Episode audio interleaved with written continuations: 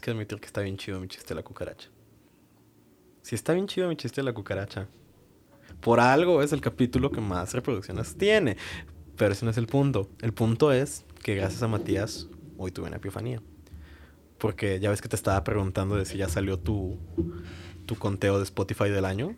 Y yo te dije, güey, chale, yo salí así, Make Emo Great Again, porque el artista que más escuché este año fue My Chemical Romance. Si eres emo otra vez. Sí, la neta sí. Entonces, pero bueno, entonces estaba platicando con Matías y me dijo, voy a cerrar mis páginas turbias de internet. Y ahí fue cuando neta tuve la epifanía de no mames.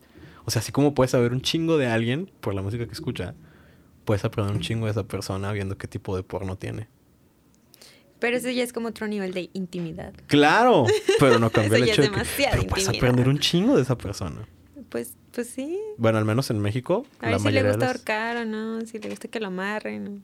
Mm, Pero bueno, este, en, en México, Cada quien. la mayoría de las mujeres ven porno lésbico. Es la categoría más buscada por las mujeres. Claro que sí, la- las mujeres están como más abiertas a, a la idea de, ah, sí, todos, que los vatos, por su Por eso, fragilidad. y precisamente por eso, Orgía de Cumpleaños 2022, ahí te voy. No lo vas a hacer. Claro que sí. Llevas dos años diciendo lo mismo. Porque no he podido organizarla, pero ya la tengo. Mira, tú dale. A ver cómo te En fin, ya. Bienvenidos a este podcast, donde cada episodio analizare- analizaremos, prueba de que cada episodio se graba en vivo, analizaremos una serie de filmes, géneros o series del mundo del cine, así como sus directores, escritores y la influencia que han tenido en la cultura pop. Esto es Luces, cámara. pod. Gracias por aprenderte el diálogo, Alejandra. Jamás me lo voy a aprender. Y en este episodio los vamos a llevar a tierras muy lejanas y fantásticas. Desde la creación de universos enteros, distopias, guerras entre dioses, héroes, demonios y todos aquellos seres que están en medio. Seres, aquellos, dije aquellos, lenguaje inclusivo, punto. Aquellos seres que están en medio. Nos esperan en las mágicas y distantes mágicos y distantes planetas de Ru y Runaterra.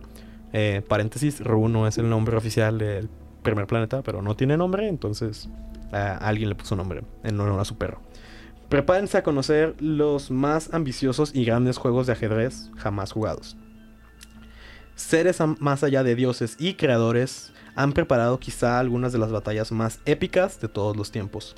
Acompáñenos en este breve pero no menos emocionante viaje a las historias que han llegado desde los videojuegos hasta la pantalla.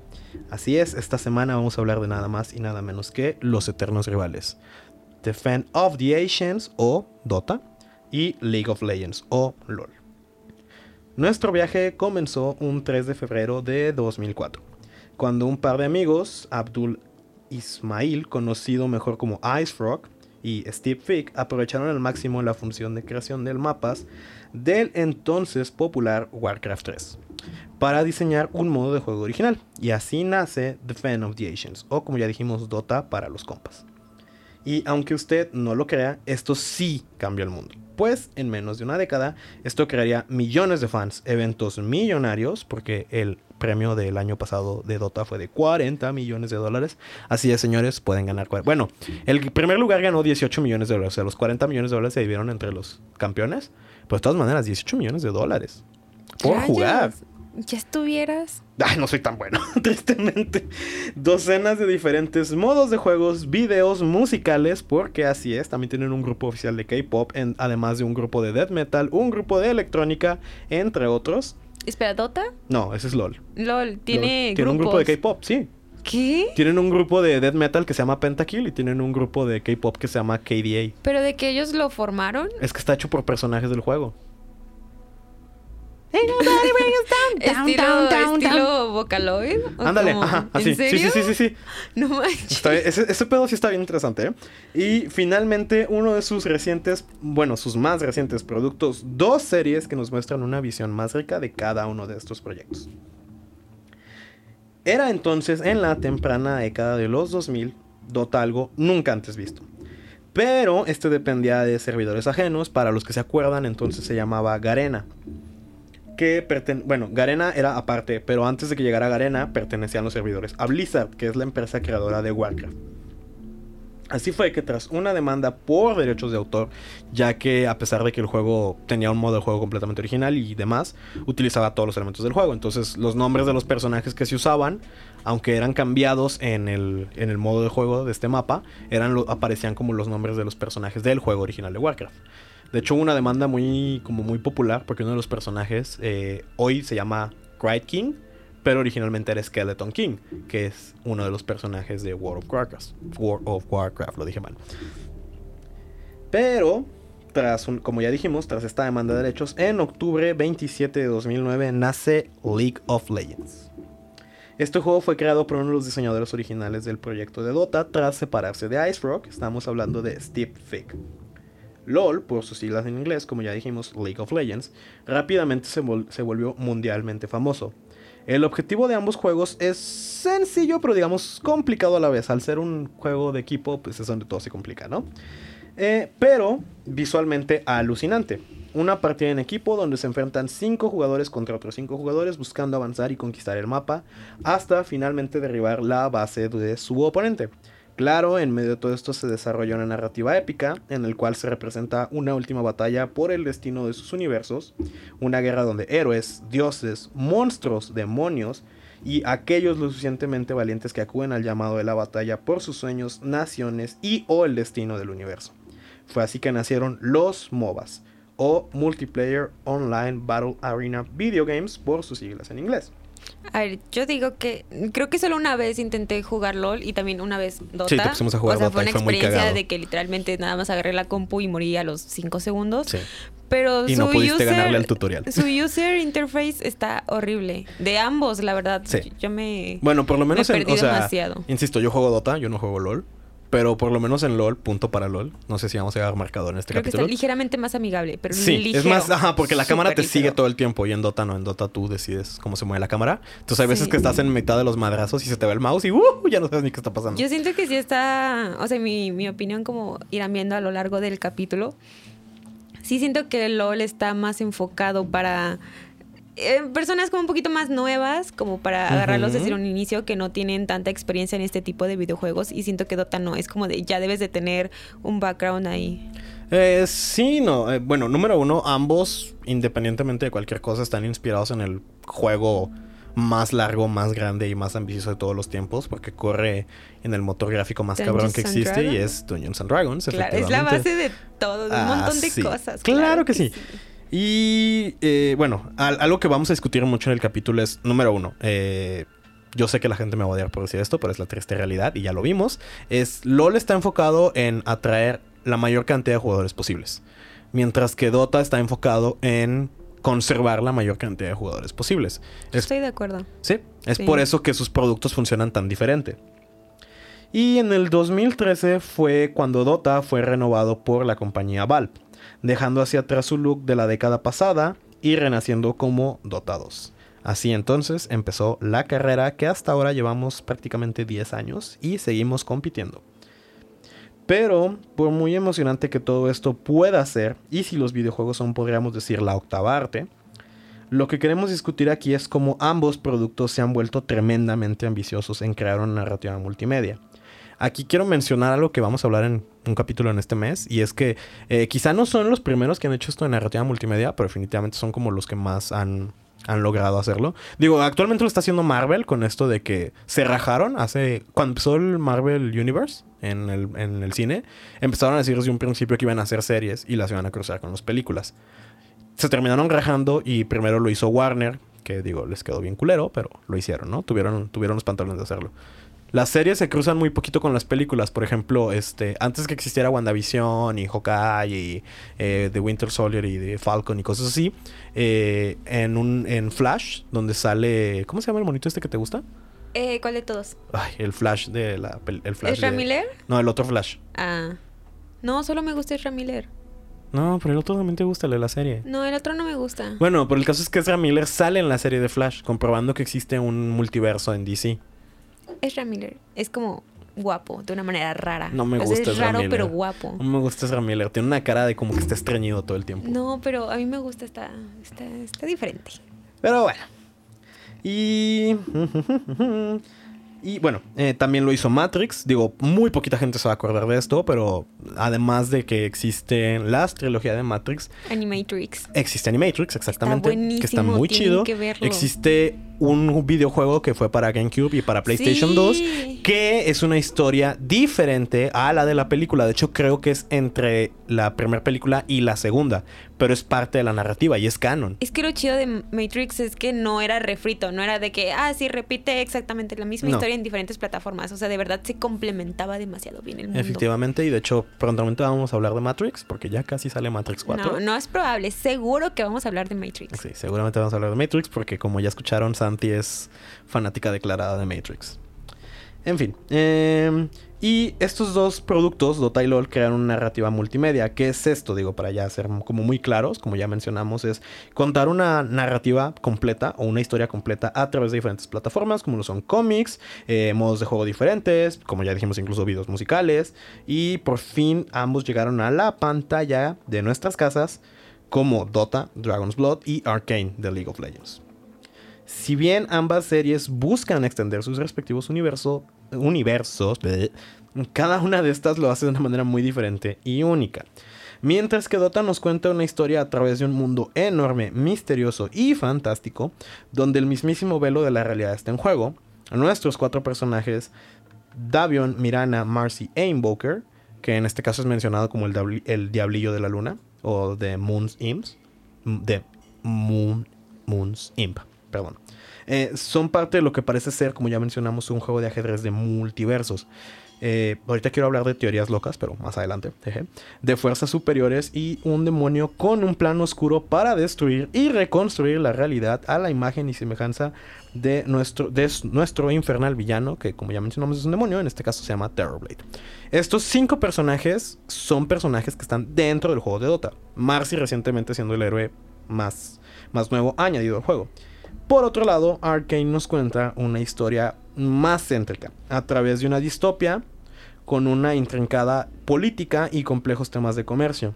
Sin embargo, en el fondo de todo esto tenemos una lucha por libertad y desigualdad, donde se nos van a presentar dos, bueno, cuatro personajes principales también, que en este caso son eh, ya al final de la serie Jinx, que en un principio está como Powder, eh, B, que tiene su nombre desde un principio, Jace, ah, no me acuerdo su nombre, pero Jace, sí. o sea, tiene un apellido pues, pero no me acuerdo cómo se llama. Jace, no me acuerdo. Este, pero estaba bien bueno ese güey, no mames. Claro y este, y está también, ay, no ¿No me es su novia? La... No, de hecho es la novia de Vi, o sea, es como canon que son ah, novias. No, sí, está La policía, Caitlyn, Caitlyn? Caitlyn. Caitlyn, Caitlyn o Catherine? Caitlyn. Creo que Caitlyn. Sí, Caitlyn. Perdón, yo no juego LOL. este, Caitlyn. Y digo, también ya después como de investigar un poquito me di cuenta que a lo largo de la serie se nos presentan varios personajes que están dentro del juego. Como es Hermindinger, que es el chaparrito bigotón. Lo amo con todo mi ser y Ay, sufro con él cada capítulo. Eh, y también está Echo. Y también está... Bueno, está esta teo- Bueno, luego hablamos de teorías locas. Pero, en fin, eh, son series, bueno, más bien son narrativas completamente distintas, ya que como dije, eh, cada una tiene un modelo diferente. A Eh, ver, pero es que tú eres. Tú eres Team Dota. Ya. O sea, sí, no, es que tengo Claro que admitir que... que sí, o sea, eres- sí. Es- eres Team Dota y para ti LOL es como. "Eh, eh", Es y tu mi- opinión ya está mal influenciada. Sí está contaminada, pero la neta, insisto, si vamos a llevar contador en este, bueno, marcador en este capítulo, tengo que darle varios puntos a Arkane. Me duele, pero se los Claro doy. que sí, porque para Justamente empezar, ganados. Como, bueno, yo soy un poquito más neutral porque yo no juego mucho videojuegos, más que las dos veces que abrí como cinco segundos cada uno, intenté jugar. Y cuando jugamos... ninguno me gustó mucho Y que Pero cuando jugamos Outlast, ¿qué? Deberíamos hacer un stream de, Bueno, ver- de verte jugando Tengo Outlast. Es divertidísimo. Muy poca experiencia. Es divertidísimo verte muerta del miedo por un juego. Tú eres el muerto de un miedo. Ah, también. Me tirabas el control y me decías, tú, tú hazle, a ti no te hace nada. sí. Entonces. Y luego llegó eh, Ansira y demostró ser un hombre de verdad y él pasó todo el juego. No, pero es porque no me decían a dónde ir, solo me decían, ah, no sé, tú camina, porque no querían ver el camino. Y yo sí, pero ¿a dónde voy? Oye, estás encerrado a oscuras en un manicomio y tu única arma es una lámpara y una cámara. Pero es que yo soy muy, muy mala en direcciones, incluso en videojuegos. Sí, ya lo vi como copiloto, no. Sí, no. En fin. ¿Qué? Bueno, el punto es que en este caso yo sería un poquito más objetiva con Ajá. ambas series. También vi las dos. Eh, Rolando me platicó un poquito más de Dota, de su background, de, de la historia del juego. Y Arkane, pues ahora sí que tuve que investigar un poquito por mi cuenta. Pero así como para ponerlas en comparación, tan solo la o cómo va iniciando. Eh, por ejemplo, Dota llega y te suelta el montón de información Sí. y te dice de que, ah, sí, que el mundo oscuro, bla, bla, bla, y, y ya te va soltando un montón de información en el primer capítulo. Y yo como principiante es como, ¿qué? Espera, Es que, ¿quién? ¿Qué está pasando? insisto, no, no, aquí, ahí no voy a contabilizar, pero voy a hablar del móvil de las narrativas. No, más que contabilizar, o sea, El, siento el que móvil son de la, distintos. el móvil, es, exacto, es que el móvil de la narrativa de Dota es el mundo que rodea a los personajes. Y en Arcane es al revés, es los personajes cómo se desenvuelven en el mundo en el que están. Sí, o sea, a diferencia de, de Arkane, empieza muy ligero. Empieza como todo light, como de, ah, sí, te platicábamos poco a poco esta historia y ya tú le vas agarrando, te vas encariñando con los personajes y ya te vas subiendo Pero- el, el volumen, te vas subiendo pues la, la historia, ¿no? De que la complejidad. bueno, insisto, no sé si tú vas a llevar el contador porque me se me va a olvidar. Pero aquí sí quiero dar, bueno, desde mi perspectiva, punto para Dragon's Blood. Porque algo que no me gusta de Arkane es que te chantaja emocionalmente en que te gusten los personajes. Porque todo el tiempo es como, ay, pobrecita, ay, está loquita, ay, se le murieron los papás, ay, viven en las calles. O sea, todo el tiempo te hace sentir lástima por los personajes. Entonces, es un juego sucio en el que es imposible no encariñarte con ellos. Sí, pero fíjate que sería sucio si lo hicieran mal. La cosa es Chantaje que lo emocional. hicieron bien. Chantaje emocional. La cosa es que lo hicieron bien, de verdad. El character development está bien hecho. Los personajes sí te profundizan y sí están justificados. Entonces. No me gusta Jinx, que es Ah, así. estoy loca. ¿Y qué? Hay miles de personajes así. Pero, Pero- está bien desarrollado. Entonces dices, ah, está Mm, chido. O sea, entiendo que tiene estrés postraumático. Punto para Arkane. y que está... se la drogaban un chingo. Sí, o sea, punto para Arkane. está, está justificada en las bases del personaje. Y otro, bueno, otro punto para Arkane. No, no punto, pero algo que le tengo que aplaudir a Arkane es me gusta mucho el personaje de Vander. Me gustó muchísimo ese personaje. Ale tiene cara de quién chingados es Vander. Es el encargado de la con- taberna, que Ah, es ya, el papá ya, de las sí, niñas. Bueno, es el papá que soy postizo. muy mala con los nombres. Entonces, sí, o sea, la, la relación que tiene con las niñas es como muy tierna, es muy linda y es como muy entrañable y es muy fácil relacionarte con eso. Pero, ups. Pero, eh, pero me gusta mucho ese personaje, o sea, y me duele al- algo que tengo, bueno, no en contra, pero algo que me gustaría decir que me hubiera gustado que desarrollara más Arcane es que personalmente, quizá el público no comparte mi opinión, pero personalmente los personajes más interesantes los dejan muy en segundo plano. Mm, yo creo que son personajes que como ya sabían que iba a tener éxito, eh, iban a- creo que ya estaba planeada desde antes la segunda temporada. Creo que son Es que personajes otra que vez van a es un juego sucio. un es un juego bien sucio porque saben lo que están haciendo. O sea, Arkane tiene un solo objetivo y claro que lo cumple. Es que es eso, está bien hecho. Entonces dices, bueno, Pero está bien. ahí entra lo si que solo todavía hubiera es- sido como la típica de, ay, el perrito, ay, mataron al perrito. Eso sí Pues, es completamente básicamente así chantaje es. emocional. No, porque no está como tal cual bien hecho. Aquí dices, bueno, tal vez sí. eh, Porque Obviamente su objetivo es... A mí, por ejemplo, otra vez, personalmente, personalmente me interesa más la historia de Jace que la de Vi y la de Jinx porque es como una historia súper cliché, súper típica, Ah, muy sí. predecible. Sí, la de Jace todavía te muestran eh, más claroscuros diferentes, Ajá, más tonalidades distintas, que no era, no es ni completamente bueno y no es como No, que... ha- hace todo, Ajá. o sea, la- la- las acciones de Jace están muy bien justificadas y muy bien solidificadas. Por ejemplo, este tema de su relación como amigo que se va desarrollando después como una relación de hermanos con Víctor, que después de algún tiempo Jace está como dispuesto a cruzar o a traicionar sus valores morales con tal de ayudar a su amigo. Digo, ok, eso es un desarrollo de personaje muy interesante. Sí lo está, está un poquito distinto y te muestran que no necesariamente el personaje bueno es como completamente bueno, sino que Exacto, puede tiene un- montón de matices grises. Y después dice, ah, ¿saben qué? Sí me equivoqué. Y, y cada Sí vez se ve como más presionado por diferentes partes. Digo, no lo mencionamos al principio, pero vamos a tratar de no dar tantos spoilers.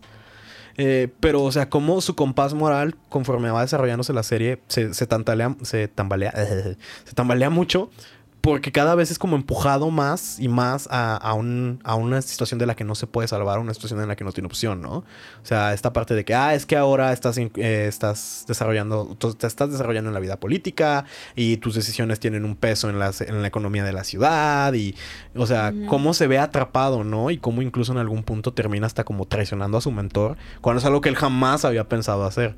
Y es, es eso, es un personaje muy bien desarrollado. Incluso su amigo, que al principio sí dices, ah, no, hinche vato de que. Sí, al principio das a Víctor y luego te vas encariñando Sí, con él. te vas Pero te vas pinche chantaje donde- emocional. Donde él mismo también dice, ah, sabes que me equivoqué, sí hubiéramos hecho esto. Y eso está padre, está padre estos personajes. Chantaje donde emocional. sí te dicen. Chantaje emocional. Creo que es más, o sea, puede que sí por un lado, pero en parte sí te hace empatizar más con los personajes que con Dota. Con Dota está Mm. visto de un, de un ángulo como mucho más alejado, no tan personal. Exacto, no es que otra vez se trata del mundo, no de los personajes. Exacto, es que es- son diferentes enfoques. Son narrativas muy distintas.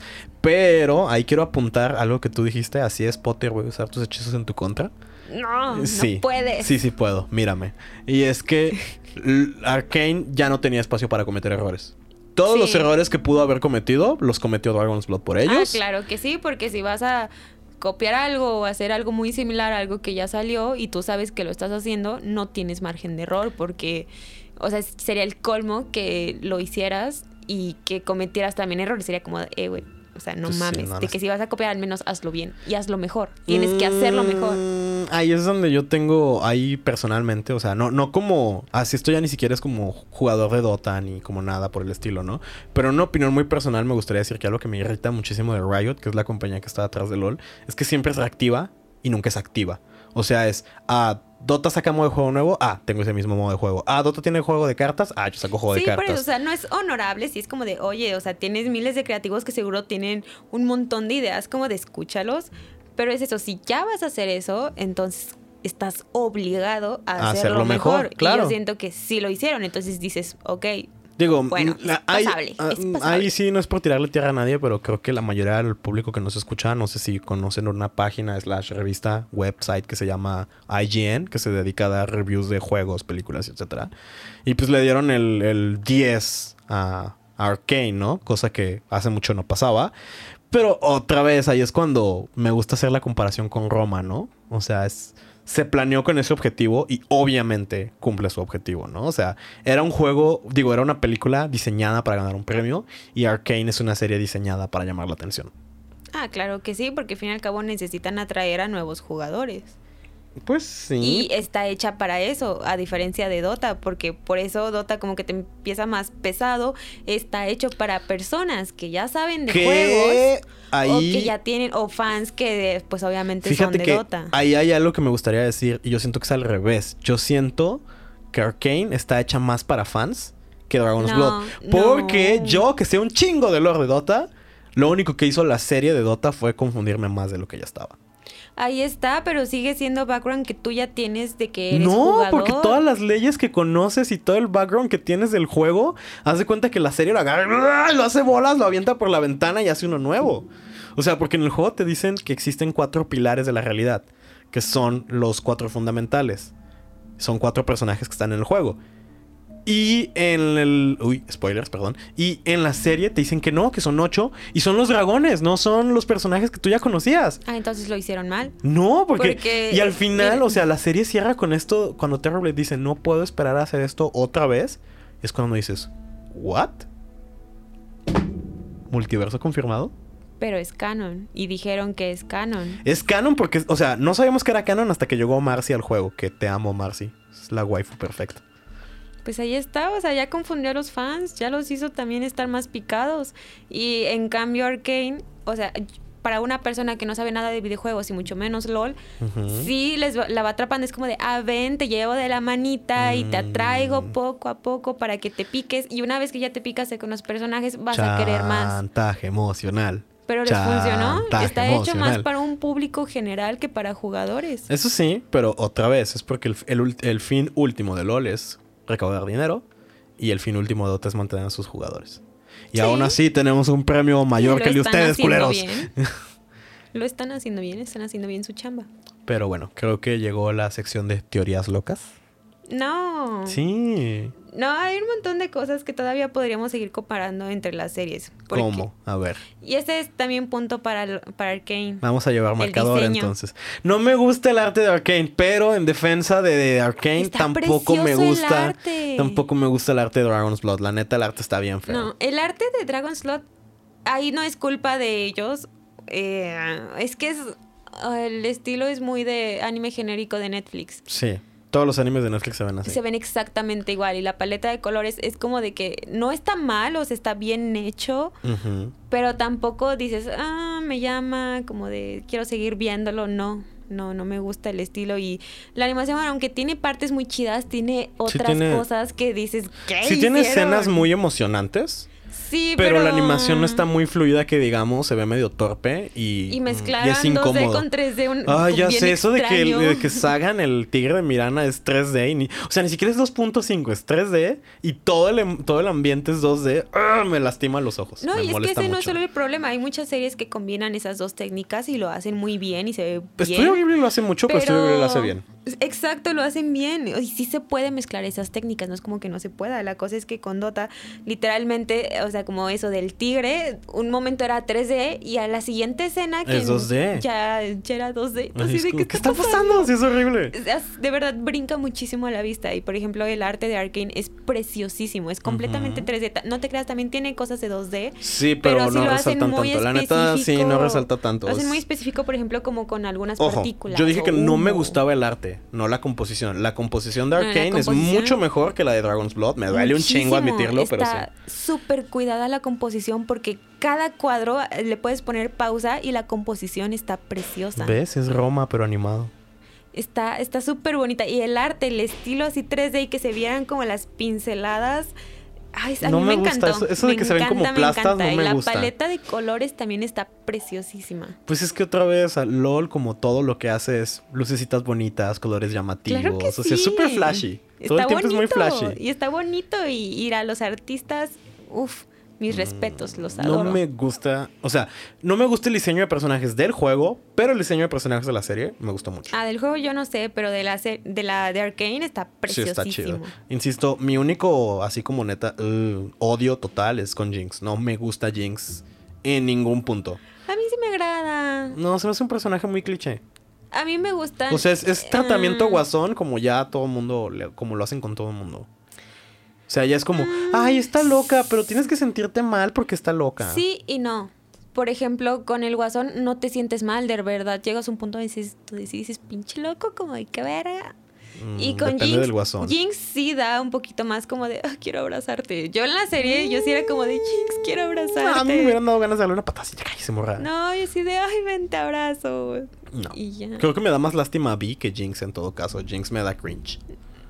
Mm, No, a mí me agrada Jinx. Sí me agradó y me gustan ese tipo de personajes que sí exploran más ese lado, ¿Humano? ese lado humano y aparte ese lado porque todo el mundo te dicen como de, ay, es que tienes que estar feliz todo el tiempo, tienes que estar todo el tiempo Pero como bueno, muy en ese, tranquilo en muy desarrollo, así". o sea, hablando de desarrollo de personajes, como desde esa perspectiva que tú dices de, ah, todo el tiempo tiene que ser feliz, me gusta más cómo se desarrolla Davion en Dragon's Blood, que es con este complejo de Sí. mi nombre significa algo, ¿no? Yo soy Pero alguien. es que eh, lo que pasa con Davion es que sigue siendo el héroe, sigue siendo todo el tiempo, lo siento un poquito más como blanco y negro. Mm, sí, pero a mí me gusta más este cómo conforme se va desarrollando la serie, se ve orillado a ser lo que nunca quiso ser. Ah, no, sí, es que, pero sigue siendo completamente el camino del héroe, sigue siendo... Pues supongo esta que es como donde caída para sí, tener ah, redención. Duda, duda poquito, pero ya después como que lo acepta. Y con Jinx me gusta este tipo de personajes que aunque tú los llamas cliché, a mí me agrada No que me en que el mundo ficticio, aclaro, en el mundo ficticio es muy interesante que exploten estos o adentren más en estos Literal sentimientos como, figurativamente. como ira y, ah, sí, es cierto, ira, dolor, la- que son sentimientos súper humanos y yo siento que son sentimientos muy, muy puros. lo repito, lo que más me duele del desarrollo de personajes de Arcane es que los personajes más interesantes los dejan de lado. Sí, no, es que Jinx no es tan realista, obviamente es completamente ficción. Eh, esos personajes secundarios Caitlyn son interesantes porque muy- pueden ser más realistas. O sea, Caitlyn es un personaje muy me, porque pues es como, ay, la niña rica, privilegiada, que... Sí. Eh, o sea, sí, está bien, quiere ser Sí. rebelde, quiere hacer algo bueno por el mundo, sí, sí, y sí. después de dar Pero, de que eh, bruces contra la puerta de que, ah, resulta que no es así. Sí, pero eh, Sí. no, o sea, es un personaje muy, eh, muy seco.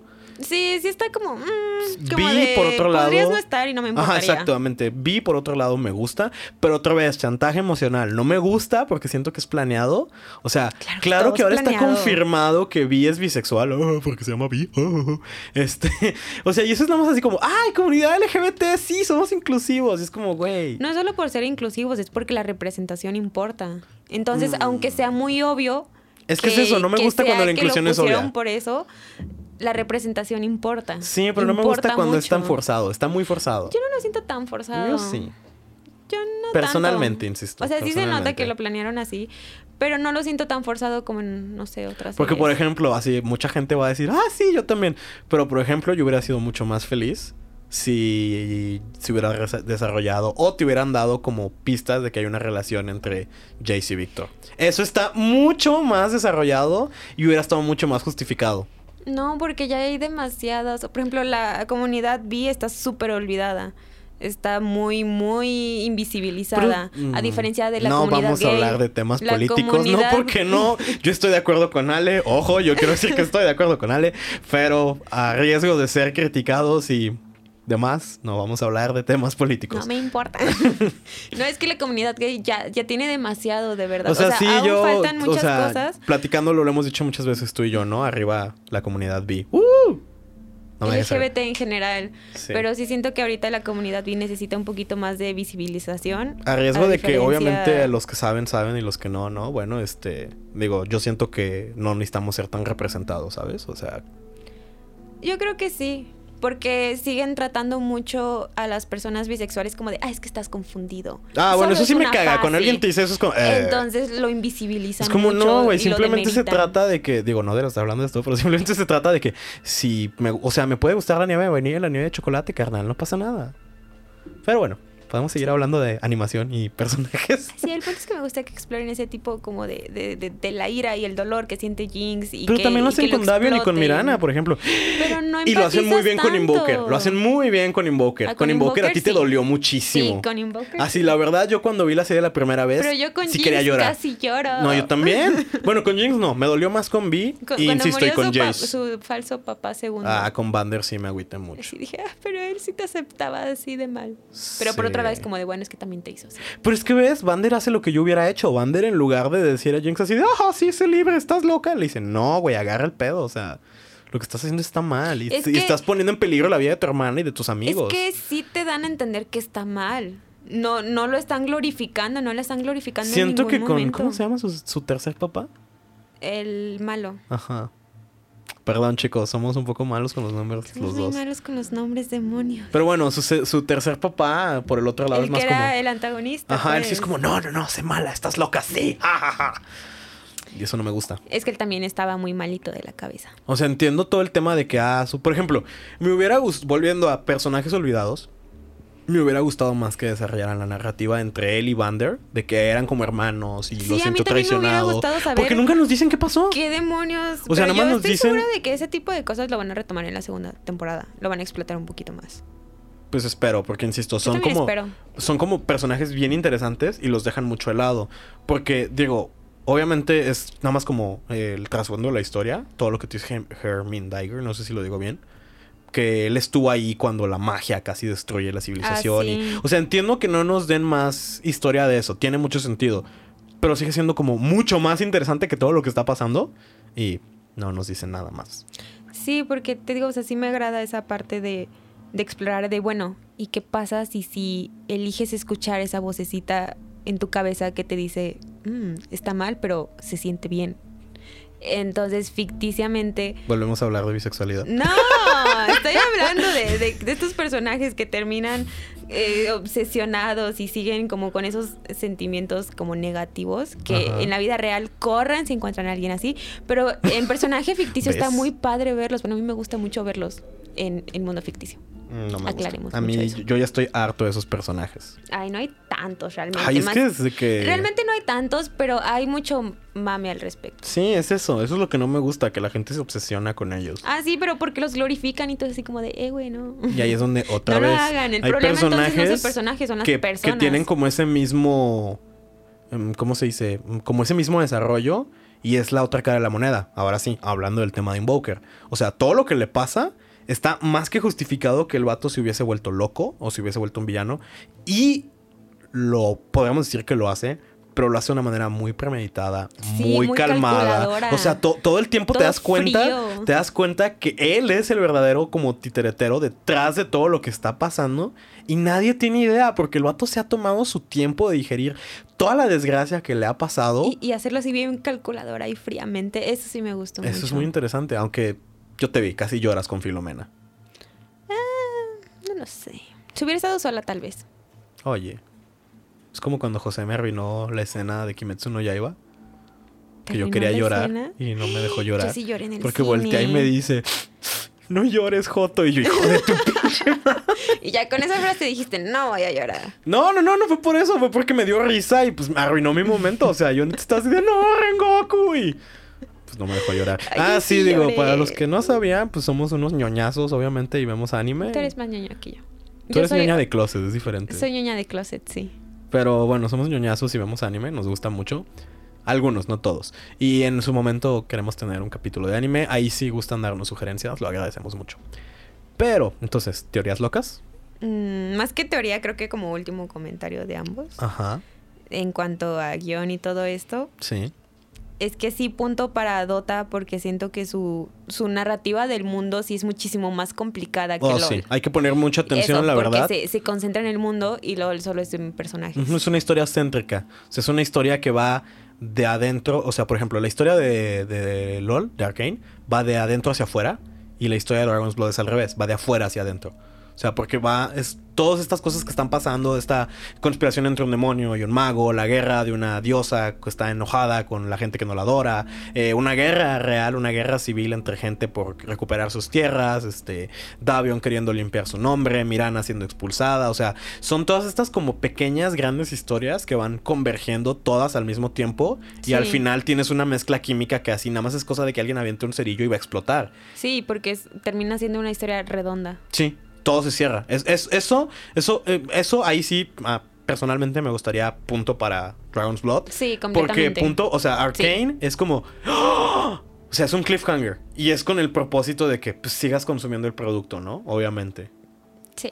Entonces ahí sí, personalmente, creo que estamos de Pero acuerdo. sigo pensando que es LOL siento que es más como para principiantes, por así Sí, decirlo. claro, por Y eso es una historia como menos para complicada. personas más, más que ya tienen un trasfondo, pues. gente que. No, personas que ya tienen un trasfondo. Es que volvemos a, al estar basado en algo como todo, bueno, como la gran parte de los videojuegos, en algo tan complejo como puede llegar a ser Dungeons and Dragons, que así se juega Dungeons and Dragons, deberíamos jugar Dungeons and Dragons. Es Eh, que es demasiado largo. Bueno, hay que conseguirnos un, un Dungeon Master. Pero así es como se juega Dungeons and Dragons. O sea, es. Es como, como, o sea, cómo responde el mundo al personaje que estás. Que, que tú estás jugando, ¿no? No es al revés, no es como responde el, no es como responde el personaje. O sea, es todo este mundo que se va construyendo alrededor de ti y las consecuencias que tienen tus actos en este mundo. Entonces, pues sí es mucho más complejo, ¿no? ¿Qué haces? O sea. Ahí comparación, otra vez, no estoy diciendo que, bueno, sí, sí estoy diciendo que uno es superior al otro, pero este, pero es como decir Harry Potter y el Señor de los Anillos, ¿no? O sea, ambos son fantasías. No te metas con Harry Potter. Arriba el Señor de los Anillos, fantasía superior. Cómprame la colección de Harry Potter. ¿Todavía quieres tu iPad? Cállate. Entonces, ahora sí, teorías locas. Digo, eh, tristemente íbamos a tener un invitado especial que no vino, jaja, para hablar de LOL. Pero, eh, digo, después como de investigar un poquito, vimos esta parte de que hay como pistas en la serie. Ahí es donde vuelvo a... Son como tantos easter eggs o tantos como pequeños pistas precisamente a cosas que ya están en el juego. Que si no tienes tú ni idea, si no has jugado... Por ejemplo, yo las tuve que investigar para entender. Eh, no sabes de qué se trata, ¿no? Por ejemplo, esta teoría de que Bander es Warwick, que es un personaje del juego, que es como una especie de hombre lobo. Eh, ¿Qué otra teoría vi? Yo no sé de teorías como no sé nada del juego. Debiste haber investigado, porque es la única Pero que me no acuerdo sé en este del momento. juego. Pues, No pues, iba importa. a venir armando dontas.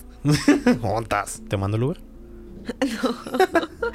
Pero bueno, como no conocemos ninguna otra, eh, la verdad eso sí estaría muy padre que nos comentaran. Ahí nos pueden poner en Instagram. Sí, incluso si envían buenas teorías las podemos En, leer en un en la, en- especial ah, en la capítulo. nueva sección que vamos a tener, eh, vamos a Ah, tener sí, un pequeño cierto. cortito para los que... Ahí nada más vamos a hablar de como de opiniones con eh, más...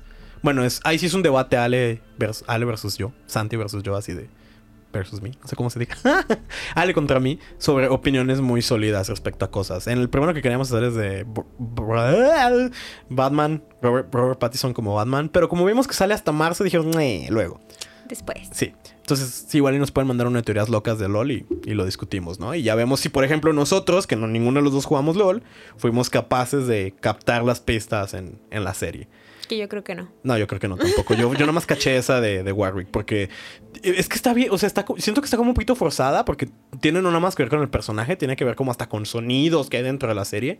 Es cuando digo, güey, si no has jugado el juego, obviamente no tienes ni idea de que eso existe, ¿no? Que entiendo que son como pequeños regalos que dejan los diseñadores y productores de la serie para los jugadores. Y está padre, ¿no? Porque ahí es donde, ahora sí, del otro lado de la moneda, Dota, que era lo que yo decía, yo como jugador de Dota, hay pequeñas cosas en la serie que te dan como ideas o pistas de teorías que tú ya tenías y te emocionas. Dices, no mames, está padre, ¿no? O sea, puede ser real. Pero, eh, ya como para cerrar, una pregunta que me gustaría hacerle al público, porque, disculpen la ñoñería del otro tipo de ñoñería, así ñoñería de niño de soy especial. Eh, discutía con mi mamá, sí, yo discuto mucho con mi mamá. o sea, discutir en buen sentido, ¿no? De, de cosas que pasan, que pasan, platican y así.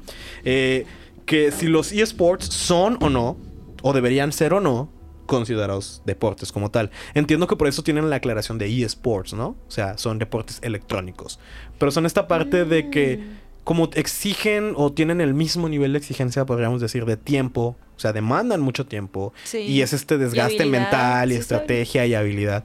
¿Deberían ser o no considerados un deporte? Sí, la verdad yo antes era de la opinión de que, ay, no, pues solo están jugando, pero ya no sé, como investigando un poquito más, no sé cómo llegué a investigarlo, pero, o sea, como ya viendo más en qué conlleva, como este tipo de juegos que, no sé, le combinan artefactos que te dan en el juego, que son puros números, o sea, es como combinar ahora sí esta parte de numerología para hacerlos más fuertes, o sea, y estrategia y qué le queda con qué o qué arma o ese sí, tipo al, al, haber más de 100 personajes en cada juego, las combinaciones son infinitesimales, ¿no? Como en el juego sí te dan ahora sí que la contabilidad eh, matemáticamente sí, claro. tienes que eh, tener esa habilidad de saber cómo va a dar como el máximo. Ahí sí dije, ah, ya entiendo por qué. Sí se puede volver muy complejo y insisto, tiene mentalmente demanda mucho, pero la pregunta es, ¿deberían ser considerados a la altura de un deporte? Yo digo que sí, simplemente son distintas áreas. Porque, por ejemplo, en su momento el ajedrez fue considerado un deporte. Todavía, ¿no? Sí, pero ya no tiene tanta atención como antes. Hubo un momento en el que literal en las Olimpiadas había partidas de, ajedrez gambito de dama. no, no la daría como recomendación de la semana, pero mi recomendación de la semana, si quieren ver, eh, como decía Ale, una paleta de colores interesante, una historia fuera de lo común y eh, una animación muy bonita, por no decir preciosa, yo les recomiendo Hilda. Sabía que ibas a decir. Amo Hilda con todo mi ser, sobre todo porque está a punto de salir la película. Ya tenemos temporada 1, 2 y 3, tristemente confirmada que la tercera temporada es la última.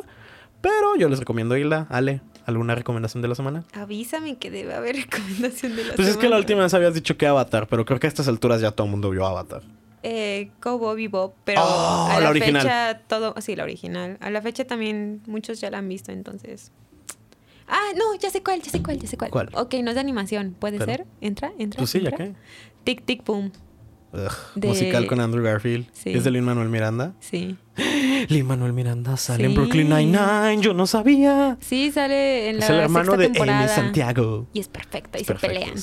Pero sí me gustó, me gustó bastante. Me gustó que agarra esta crisis de los 30 y yo así como, oh, no estoy en los 30, pero para allá voy. Entonces, no sé, hay cosas que sí me sentí identificada, como esta cosa que siempre habla también Lin en sus musicales, que es como de que es personajes que se les está acabando el tiempo, entonces oye, están oye, oye, no, no, no, quieres, guardar eso para el capítulo de Hamilton? También. Alexander Pero sigue Hamilton. pues con mayor razón, véanla antes de que llegue el capítulo. En fin.